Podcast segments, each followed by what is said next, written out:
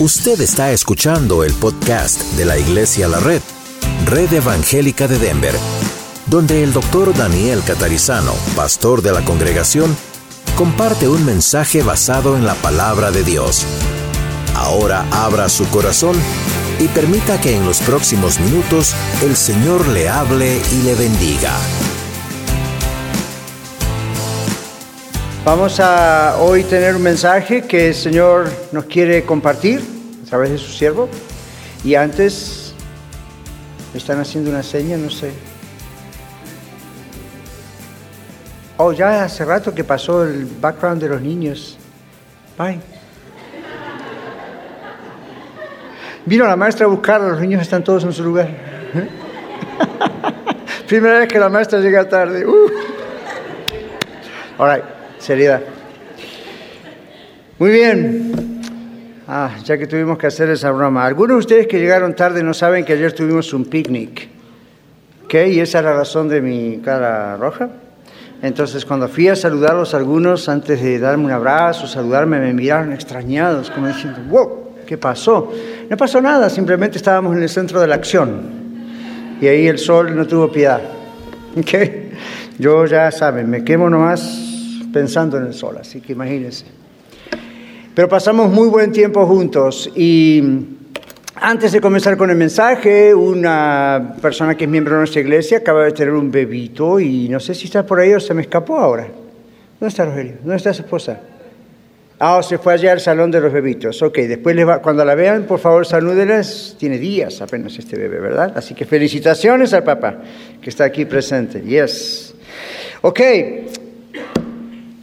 este canto que tenía como función meditar en su letra, por supuesto, aunque yo sé que estábamos terminando de saludarnos, pero la idea es, eh, ese canto tiene una letra muy especial y termina diciendo lo que acabamos de cantar, inclusive algunos aquí bajito, la idea de decir, bueno, le damos al Señor la rienda de nuestro corazón. Y este es el, el título de nuestro mensaje de hoy, dando las riendas de tu vida, de su vida a Dios.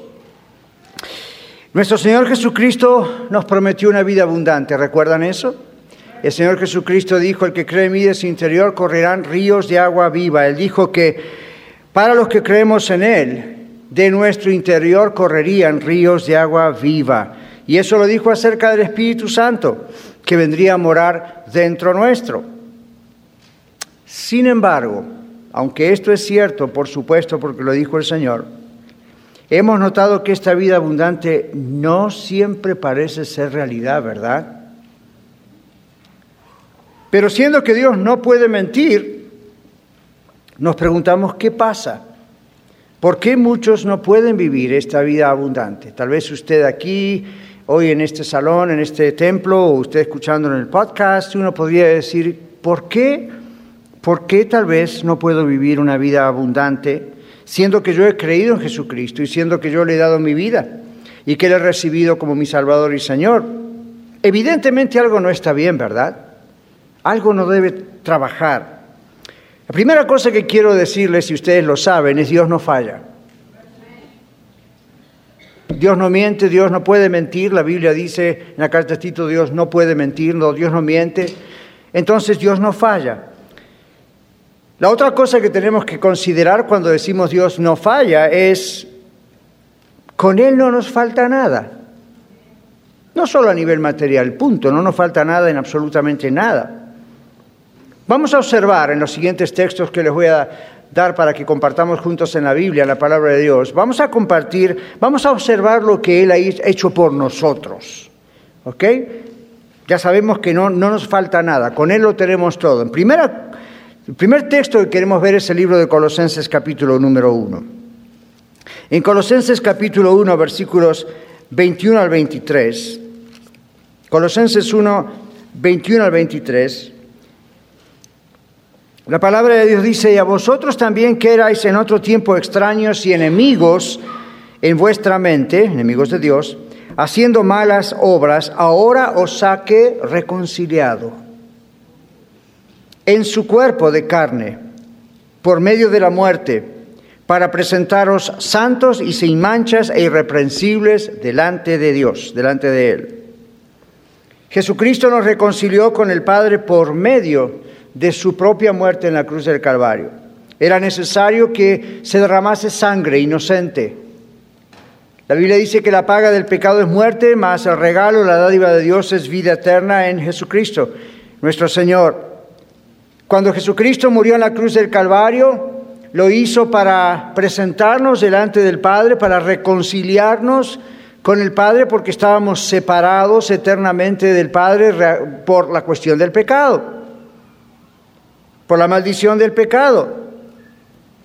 Y ahora el Señor Jesucristo muere en la cruz, dice el libro de Colosenses y muchos otros textos y libros en la Biblia, muere en la cruz para no solamente salvarnos del castigo eterno, pero para reconciliarnos con Dios, para reconciliarnos con Él y para presentarnos santos y sin manchas e irreprensible delante de Dios. Y esa es la manera en que Dios le ve a usted y a mí. ¿Qué le parece? Uno sabe que es pecador, uno sabe que cada rato está pidiendo a veces perdón por una cosa o la otra. Sin embargo, nuestro estatus legal, vamos a decir así, delante de Dios, usted y yo delante de Dios somos salvos, somos santos, somos irreprensibles. No por nada que nosotros hagamos o podamos hacer o hayamos hecho, sino porque el Señor Jesucristo fue nuestro sustituto, porque Él pagó en la cruz del Calvario por usted y por mí. Otro texto en la Biblia dice, justificados pues por la fe, la fe en Cristo Jesús, tenemos paz para con nosotros, para con Dios, por medio de Jesucristo. Justificados pues por la fe tenemos paz para con Dios por medio de nuestro Señor Jesucristo, por quien también tenemos entrada por la fe, dice la Escritura, a esa gracia en la cual estamos firmes y nos gloriamos en la esperanza de la gloria de Dios, etcétera, etcétera. Y no solamente eso, dice la Escritura, sino aún en la tribulación, porque aprendemos cosas y demás, dice la Biblia. Entonces uno dice, ok, no me falta nada, amén. Lo tengo todo en el Señor. Dios, el Señor Jesucristo, a través de su cruz, me reconcilió con Él, me reconcilió con nuestro Padre. Entonces, ¿por qué no puedo vivir una vida abundante? Seguimos pensando, algo está fallando. La otra cosa que queremos comentar en este asunto del primer punto de que Dios ah, no falla, no miente y con Él lo tenemos todo y entonces nos preguntamos por qué no siempre vivimos como deberíamos vivir, en triunfo, en victoria. Otro punto para considerar nuevamente qué es lo que el Señor ha hecho en nuestras vidas. Seamos conscientes de esto. En la Biblia, en Romanos capítulo 8, en el versículo 1, tiene un texto mundialmente conocido, como debería ser toda la Biblia. Y este punto que vamos a leer nos dice que Jesucristo nos libró de tener que pagar nosotros por nuestros propios pecados y Él nos libró de esa condenación o castigo eterno. En Romanos capítulo 8, versículo 1 dice, ahora pues ninguna condenación hay para los que están en Cristo Jesús, los que no andan conforme a la carne, sino conforme al Espíritu, Espíritu Santo. Porque la ley del Espíritu de vida en Cristo Jesús me ha librado de la ley del pecado y de la muerte. Así que la segunda cosa es que no solo sabemos que el Señor Jesucristo nos reconcilió con Dios por su cruz, por su muerte, por pagar por nosotros en nuestro lugar, sino que nos libró de tener nosotros que pagar, nos libró de esa condenación. La Biblia dice que está establecido para todos que muramos una vez y luego de esto el juicio. No debemos tener miedo al juicio si Jesucristo ha pagado por nosotros ese juicio. Por eso no tememos a la muerte, no nos gusta, pero no tememos a la muerte, porque sabemos que la palabra de Dios dice que es inclusive agradable a los ojos de Dios la muerte de un justo. ¿Por qué? Porque inmediatamente vamos a estar con Él. ¿Qué mejor? El apóstol Pablo decía eso es muchísimo mejor que estar aquí, aunque estar aquí es necesario a causa de la obra, decía Pablo, por ejemplo, en el caso de él, y yo creo que en el caso de todos los que estamos aquí presentes también, en algún sentido pero Dios nos libró de la condenación. Recuerde que Satanás es el que viene a juzgar y acusar, dice la Biblia en el libro Apocalipsis, a los hermanos. Entonces, en muchos casos uno va a sentir cierta condenación. Recuerde el texto de Romanos 8.1, no hay ninguna condenación para los que estamos en Cristo Jesús. ¿Quiénes somos los que estamos en Cristo Jesús? Los que algún día reconocimos que éramos pecadores, nos arrepentimos de nuestros pecados, reconocimos que el pecado nos separaba para siempre de Dios, dijimos, perdóname Señor, con todo nuestro corazón se lo dijimos de verdad y aceptamos el regalo de la vida eterna que es el Señor Jesucristo. Aceptamos esa sustitución, ese hecho donde nosotros tendríamos que haber pagado, Él pagó por nosotros. En ese momento el Señor vino a nuestras vidas y no hay más condenación para nosotros. Gracias Señor, claro que sí.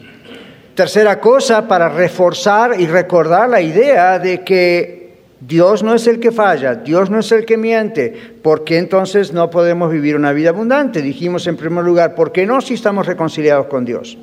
En segundo lugar, ¿por qué no si no tenemos condenación? Tenemos paz para con Dios. Podemos dormir tranquilos que si no nos despertamos mañana sabemos que estamos en la presencia del Señor inmediatamente. Entonces, ¿qué pasa? Bueno, analicemos una tercera cosa. La Biblia dice en el libro de Juan, San Juan, capítulo 14, el Evangelio de Juan, capítulo 14, este es el Señor Jesús hablando con los apóstoles a punto de volver a los cielos antes de, por supuesto, pasar por la cruz y la resurrección y la ascensión. El Señor Jesucristo dijo que no los iba a dejar huérfanos, no solamente a ellos, sino a nosotros. En el libro de Juan, capítulo 14, versículos 15 al 17, mire lo que dice la palabra de Dios. Si me amáis, guardad mis mandamientos. Capítulo 14, verso 15. Si me amáis, guardad mis mandamientos. Y yo rogaré al Padre y os dará otro consolador, para que esté con vosotros para siempre. El Espíritu de verdad, al cual el mundo no puede recibir porque no le ve ni lo conoce. Escuche esto.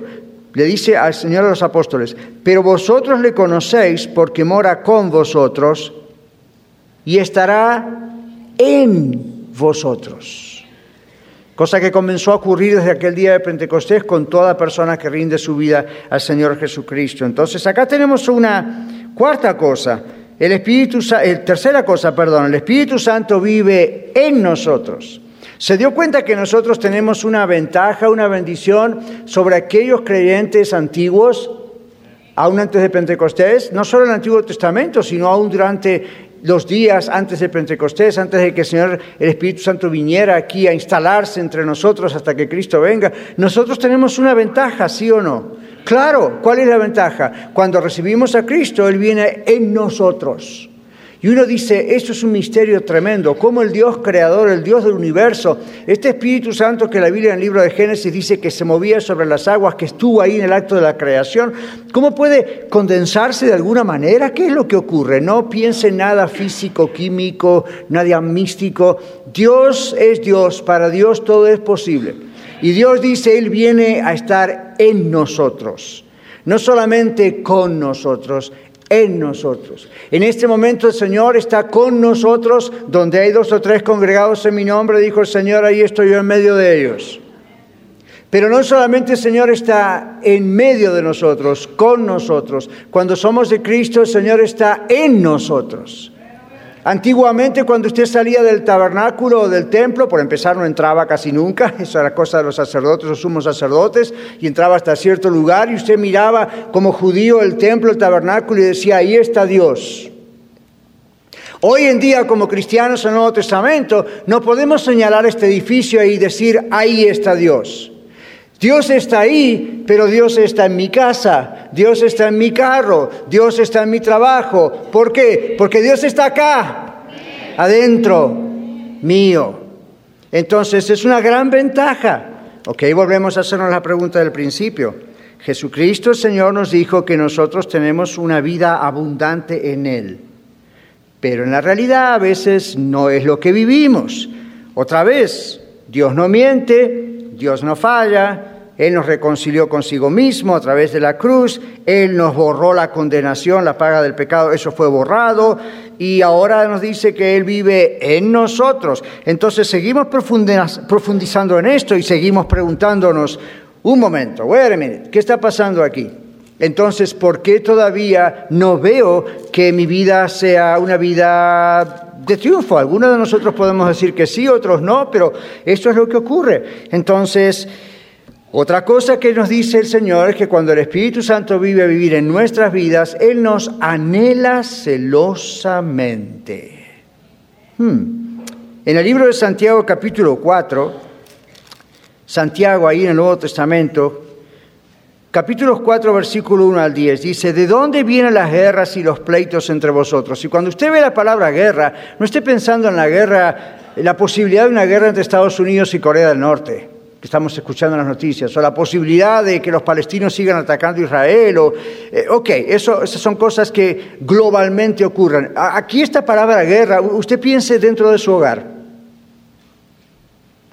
piense en su trabajo, piense en su propia mente. ¿De dónde vienen las guerras y los pleitos entre vosotros? dice la Biblia. Y aquí está la respuesta en forma de pregunta. ¿No es de vuestras pasiones las cuales combaten en vuestros miembros? Codiciáis y no tenéis. Matáis y ardéis de envidia. Y no podéis alcanzar. Aún con todo eso, ¿verdad? Combatís y lucháis, pero no tenéis lo que deseáis porque no pedís. Pedís y no recibís porque pedís mal para gastar en vuestros deleites. Y aquí deleites no está pensando simplemente en drogas, alcohol, sexo, etcétera, sino en su propia voluntad de la persona. Pedís y no recibís porque pedís mal para gastar en vuestros deleites, en otras palabras, en lo que usted quiere conseguir. Versículo 4. Oh, almas adúlteras. ¿Por qué, nos llama alma, ¿Por qué llama a estas personas almas adúlteras? Porque cuando nos concentramos en nosotros mismos, nos adoramos a nosotros mismos.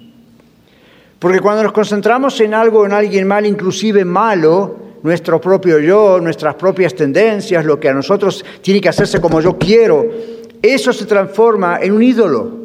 Y eso pasa a estar en lugar de Dios. Y Dios dice, eso es adulterio espiritual.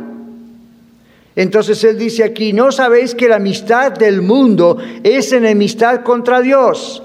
Este es un texto muy mal usado en muchos lugares donde se piensa entonces no vamos a tener contacto con el mundo. Y el Señor Jesús dijo, vayan al mundo, a hacer salir luz del mundo.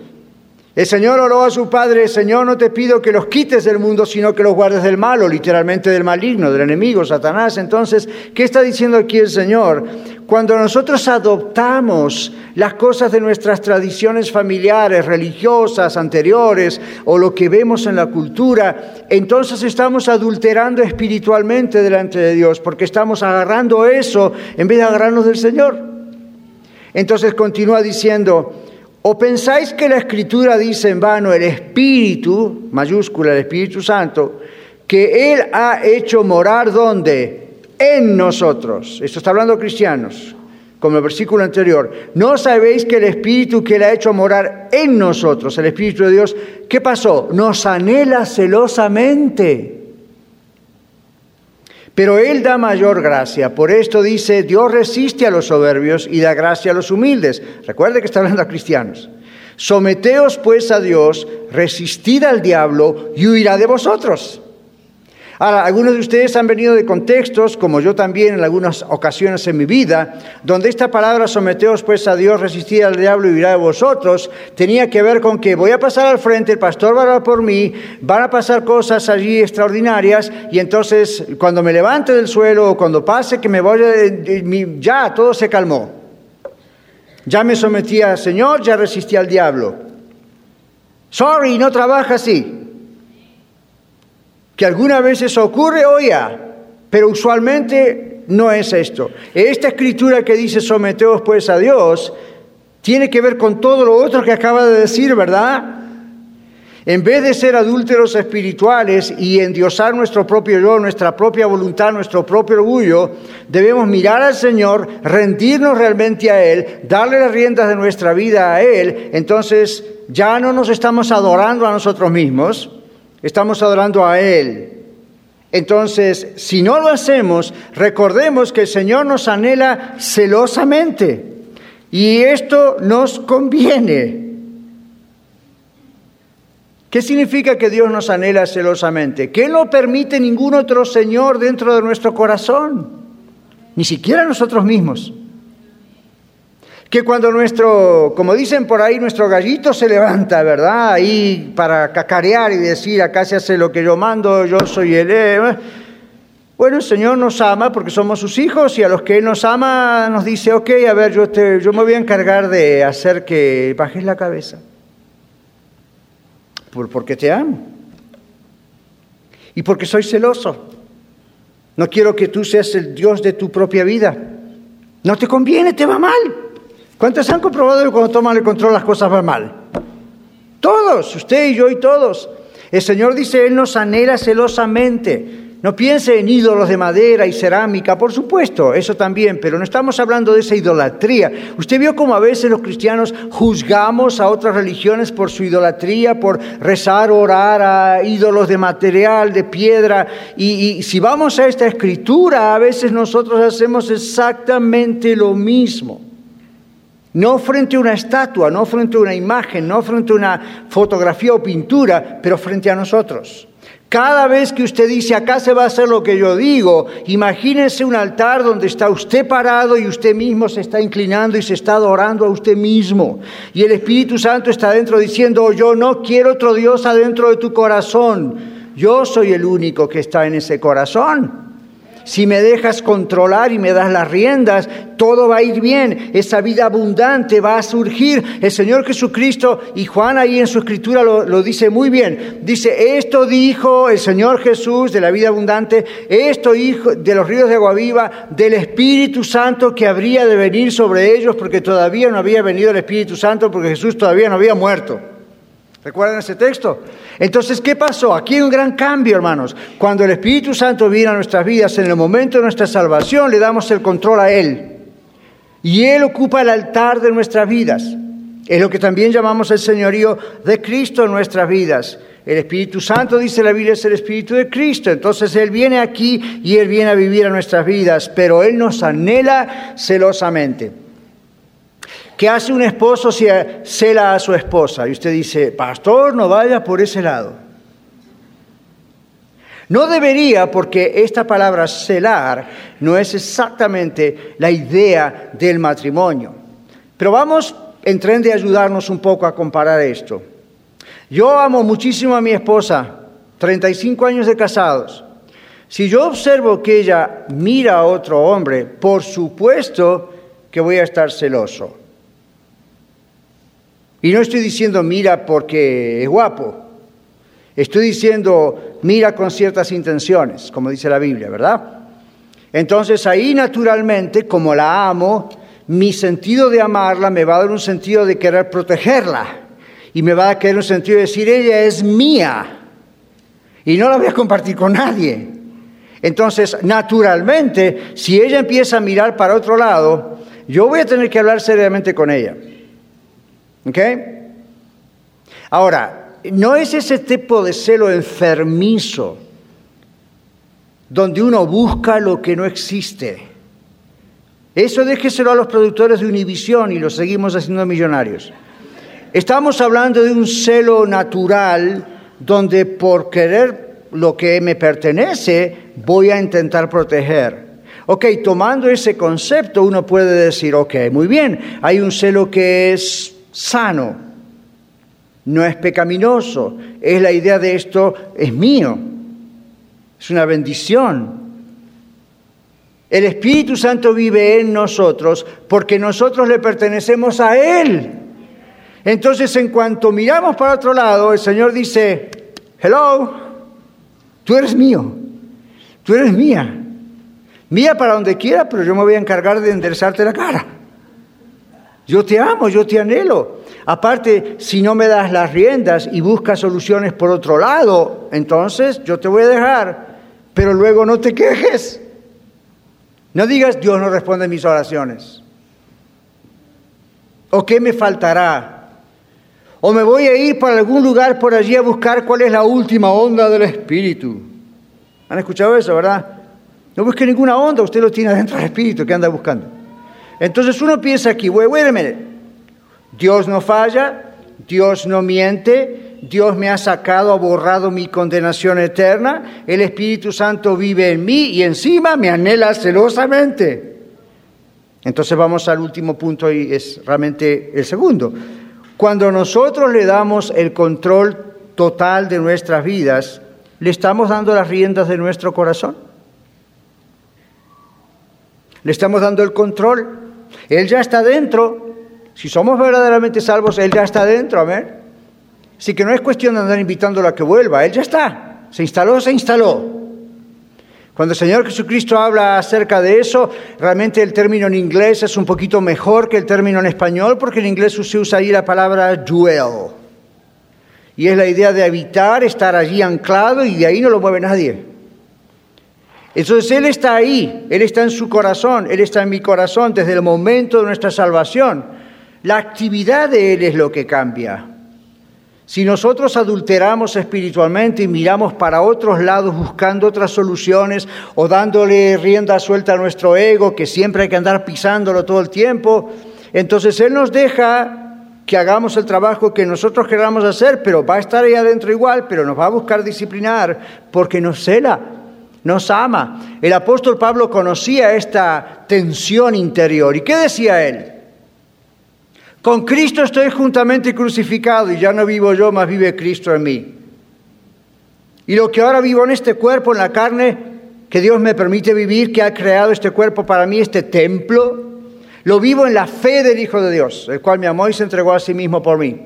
Y ese término fe no es el término de ese fe para ver si Dios me da el carro que necesito. Estamos hablando de confianza en Dios, de completo depositar mi vida en Dios. Entonces Pablo decía, ya no confío ni siquiera, no, puedo confiar en la idea de la ley, ahora está, estoy en la gracia del Señor, Él vive en mí, el Espíritu Santo vive en mí, entonces mucho menos puedo confiar en mí. Entonces, ¿cuál es la idea aquí? Muy bien, Dios dice que si nosotros le damos las riendas a Él, vamos a vivir esos ríos de agua viva o como decimos esa vida abundante. El Señor nos llena para que vivamos en victoria, en victoria, todos nuestros problemas personales, matrimoniales, familiares, financieros, en todas las áreas. ¿Usted cree que Dios puede intervenir en todas las áreas de su vida? Les confieso que en ocasiones me da un poco de risa, no burlona, es una risa inocente, pero a veces no la puedo evitar. Cuando escucho esas declaraciones, ¿no? Donde la gente ya nos hemos acostumbrado a animarnos unos a los otros y está bien, pero usted como yo quizá hemos escuchado, hermanos, estamos en victoria, amén, y todo el mundo dice, amén. Pero cuando vienen a consejería, yo digo, pues, ¿en victoria? Esto es lo que yo estoy viendo aquí. Y eso viene pasando hace años, no creo que es nuevo. Y uno dice, ¿cómo, cómo es la Bueno, es una declaración de fe. Sí, pero si usted va a la Biblia, en el libro de Santiago, la fe de la cual habla la Biblia no es simplemente una declaración espiritual o de esperanza o de confianza, es muy práctica. Y directamente dice ahí, si tú dices que tienes fe y no tienes obras, la fe sin obras es muertas. Y usted ve la palabra obras y encima enseguida se hace cruces pensando en otra cosa, ¿verdad? Y no, no, no. La idea ahí de las obras es si no practico la fe y la confianza en el Señor, si en vez de ser un adúltero espiritual, entonces, claro, obviamente, aunque la creencia está, la salvación está, todo está en su lugar, pero no hay control del Espíritu Santo en mi vida, pues lo que se ve por afuera y los problemas y todas las cosas me van a demostrar que no estoy practicando mi fe. Es intelectual, es filosófica, es teológica, todo está en su lugar, pero hasta ahí. Usted tiene derecho a vivir una vida abundante. ¿Por qué no la vive? Efesios capítulo 5, versículo 18. No os embriaguéis con vino, en lo cual hay disolución o confusión. Antes bien que, se llenos del Espíritu Santo. Hoy estábamos en la escuela de vida, estábamos, estábamos en la escuela de vida, lo que en otros lugares llaman Sunday School o escuela dominical, estamos estudiando las, pues es un discipulado, las doctrinas básicas del Evangelio. Y hoy terminamos, o casi terminamos, la segunda parte de la lección que tiene que ver con la doctrina del Espíritu Santo. ¿Quién es el Espíritu Santo? ¿Qué hace? Y tocamos este texto, Efesios capítulo 5, versículo 18. No os embriaguéis y ahí dice con vino, en lo cual hay confusión, disolución, desorden. Ahora, usted podría decir, no os embriaguéis con fill in the blank, alguna línea. Porque la idea no es solamente vino, jugo de uva, you know, fermentizado. No, no. La idea es con ningún tipo de cosa, sea una sustancia, sea una idea, sea una tradición, sea un pensamiento, sea su propio yo, nada que produzca disolución. En otras palabras, confusión. Antes bien dice, sea completado, llenado del Espíritu Santo. Dele las riendas. Dele la rienda. Entonces, no llenéis de tradiciones, no llenéis de orgullo, no llenéis de vieja naturaleza que hay que estar pisando a cada rato y crucificando a cada rato. Es interesante porque uno piensa en consejería pastoral o en consejería profesional o entre hermanos unos con los otros. Uno, uno ve esto, ¿verdad? Uno dice, ok, ¿qué está dominando su vida? ¿Por qué no puedo cambiar siendo que soy de Cristo? ¿Por qué mi matrimonio se va a la bancarrota? ¿Por qué hay que luchar tanto con los hijos, o con el matrimonio, o con las finanzas, o con los amigos del trabajo, compañeros, o con los estudios? ¿Qué está ocurriendo? Si tengo a Cristo, tengo a Cristo, me bauticé, tengo dones espirituales, tengo talentos, estoy en una iglesia. ¿Por qué, dice usted quizá hoy aquí o otros escuchando el audio, por qué no vivo esa vida abundante? Le dejo la gran solución científica, ¿qué le parece? Y teológica. Ahí va, porque usted no quiere. Si usted quiere, va a ocurrir. Y usted dice, quiero pastor, suelte la rienda, désela al Señor. Esa es la clave, no hay grandes secretos, el Evangelio no es complicadísimo. Dios lo ha hecho para que lo tengamos en las manos. Muy bien, entonces nos preguntamos por qué con todo esto que hemos recordado o aprendido tal vez hoy, por qué muchos no pueden vivir la vida abundante que Jesucristo prometió. ¿Por qué parece que esto es solamente para algunos escogidos, verdad? Y se dice, esta familia, la otra familia, esta persona, la otra persona, o oh, ellos deben ser preferidos de Dios porque, pues parece que la tienen hecha. Sin duda que tienen problemas, pero mire qué hermoso matrimonio, mire qué linda paternidad, mire qué bien que le van sus negocios, o la pasan bastante bien, o no se enferman a cada rato. ¿Qué tienen que yo no tengo si somos de Cristo y somos hermanos? No hay secretos. Ya se lo dije, si le damos las riendas al Señor, that's it. Eso es todo. No lo complique. No vaya a buscar a ver qué dice Platón. No vaya a ver en Google qué dijo Confuso. Yo le llamo Confuso porque Confucio, ¿qué? No, no ande por ahí. Uno lo estudia en la universidad pues porque no hay otro remedio si no, no tiene el título. Pero en realidad, ah, lo único que hacen esos filósofos son pasarse toda la vida para hacerse un montón de preguntas que nosotros ya sabemos las respuestas aún sin estudiar. Pero es válido hacerse la pregunta, especialmente si le pagan a uno para estar ahí. Pero observa lo que está pasando. Eh, Dios ha hecho del Evangelio algo para estar en sus manos. Si lo quiero, lo voy a tener. ¿Por qué vivir mal cuando Dios nos da todo en las manos para vivir una vida de paz, armonía, victoria? En medio aún de tribulaciones y problemas que todos pasamos, ¿por qué vivir mal? Cuando el Señor nos dice, si tienes todo en la mano, me tienes a mí adentro, ¿qué está pasando? Adulterio espiritual. La pregunta final es, ¿por qué no? ¿Por qué no se está viviendo esos ríos de agua vida abundante? Dios no miente. ¿Qué pasó? ¿Será rebeldía? ¿Será orgullo? ¿Será pecado escondido? ¿O será que nunca ha habido una verdadera conversión? Y uno, usted sabe, todos conocemos personas por años que hacen todo lo que se supone que hay que hacer bautizarse, pasar al frente, ir a la iglesia, diezmar, ofrendar, predicar, enseñar, you Y sin embargo, muchos ni están seguros de esos salvos, si son salvos o no. Y en sus vidas se muestra.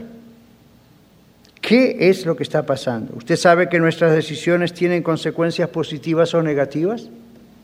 ¿Se dio cuenta, verdad? Hasta un niño se da cuenta de eso. Nuestra decisión de haber creído en el Señor Jesucristo tiene que inevitablemente haber dado resultados positivos. Dios no miente, ¿se acuerda? Con Él lo tenemos todo, ¿recuerda? Entonces, si esa no es la realidad en su vida, no le eche la culpa al diablo no le eche la culpa a Dios, no le eche la culpa al gobierno, no le eche la culpa a demonios, no le eche la culpa a su iglesia. ¿De quién será la culpa? Debemos darle las riendas de nuestra vida al Señor. ¿Ya lo ha hecho? Vamos a inclinar nuestros rostros y vamos a orar. Quizá alguno de ustedes que están aquí presentes en este templo en Worship Center o quizá escuchándonos en el audio, en el podcast, allí donde usted esté, si usted todavía nunca le ha entregado la vida al Señor Jesucristo, esa es la razón por la cual su vida es un caos. Y si usted ya le ha entregado su vida al Señor Jesucristo, pero todavía batalla como si nunca hubiese ocurrido eso, pregúntese a usted misma o a usted mismo, al Señor, allí, con Él, a solas, en la banca donde usted está, ¿será que en realidad algún día realmente le entregué mi vida a Cristo o fue una emoción? Como el Señor nos decía el mensaje pasado, el domingo pasado. ¿Habrá sido un entusiasmo? ¿Habrá sido una emoción? ¿Habrá sido tratar de simplemente encontrar solución a mis problemas? ¿Realmente le habré entregado mi vida a Cristo? Porque si es así, déjeme decirle que tiene que haber experimentado una transformación en su vida. Tiene que haber convicción de pecado, tiene que haber fruto aunque sea despacio, pero usted tiene que estar viéndolo. Si esto pasa el tiempo y no cambia, es mejor preguntarse de una vez por todas, ¿será que realmente conozco al Señor o no? Y si es que no, con toda humildad, uno debería decir, Señor, yo no puedo vivir con esa inseguridad. Necesito y entrego mi vida a Cristo ahora mismo, de verdad. Y si usted dice, bueno, pastor, yo sé que lo he hecho de verdad, es que es mi rebeldía, es mi orgullo, eh, yo me embriago de mis tradiciones culturales, me embriago de mis tradiciones familiares, me embriaga mi orgullo en vez de embriagarme tu Espíritu Santo. Me llena mi orgullo, me llena mis ideas, mi yo soy el yo, en vez de estar lleno de ti. Por eso me pasa todo lo que me pasa. Bueno, buenas noticias, si usted comprende eso, usted es una persona salva que necesita volver a casa necesita darle el control de su vida al Señor. ¿Lo hará hoy? Señor, en este momento, aquí estamos como orábamos al principio. Háblanos, oh Señor. Y tú nos hablaste.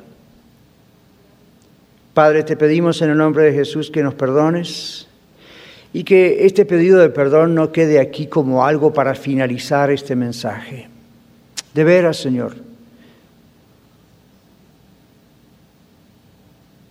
Tú sabes cómo nuestro corazón arde al pensar que muchos escuchan vez tras vez tras vez tu palabra y se resisten. No lo permitas más, Señor. Haz lo que tengas que hacer. Si hay que disciplinar, Señor, es duro, pero es preferible. O se puede evitar reconociendo hoy todo ese orgullo, todo ese adulterio espiritual de querer nosotros tomar el control cuando en realidad un día te lo dimos a ti. Señor, perdónanos cuando buscamos en recursos que no son aprobados por ti, no porque no sean religiosos o porque contradigan la palabra, la Biblia, sino porque tendemos más a buscar soluciones afuera en vez de buscar la solución dentro de nosotros, tu Espíritu Santo, tú vives en nosotros. Oh Padre, tú nos has prometido a través de Jesús que de nuestro interior correrían estos ríos de agua viva. No sería agua estancada dentro nuestro, sino que correría ríos de agua viva. Y sabemos que no te estabas refiriendo a formas de alabanza y adoración o formas de ministrar, tú te estabas refiriendo a esto bien práctico que nos has mostrado hoy. Padre, recibe nuestra oración. Te damos las riendas de nuestra vida. Y otra vez, si usted está aquí o escuchándonos en el audio y nunca ha hecho esto, hágalo hoy. El Señor le está escuchando, el Señor le ama y por eso ha enviado a Jesús a morir por usted en la cruz. No resista más al Señor, porque llega un momento donde ya no puede evitar la resistencia y ya no se puede hacer nada, pero Dios todavía le está dando tiempo. Hágalo hoy. Muchas gracias por escuchar el mensaje de hoy. Si tiene alguna pregunta en cuanto a su relación personal con el Señor Jesucristo o está buscando unirse a la familia de la Iglesia La Red, por favor no duden en contactarse con nosotros.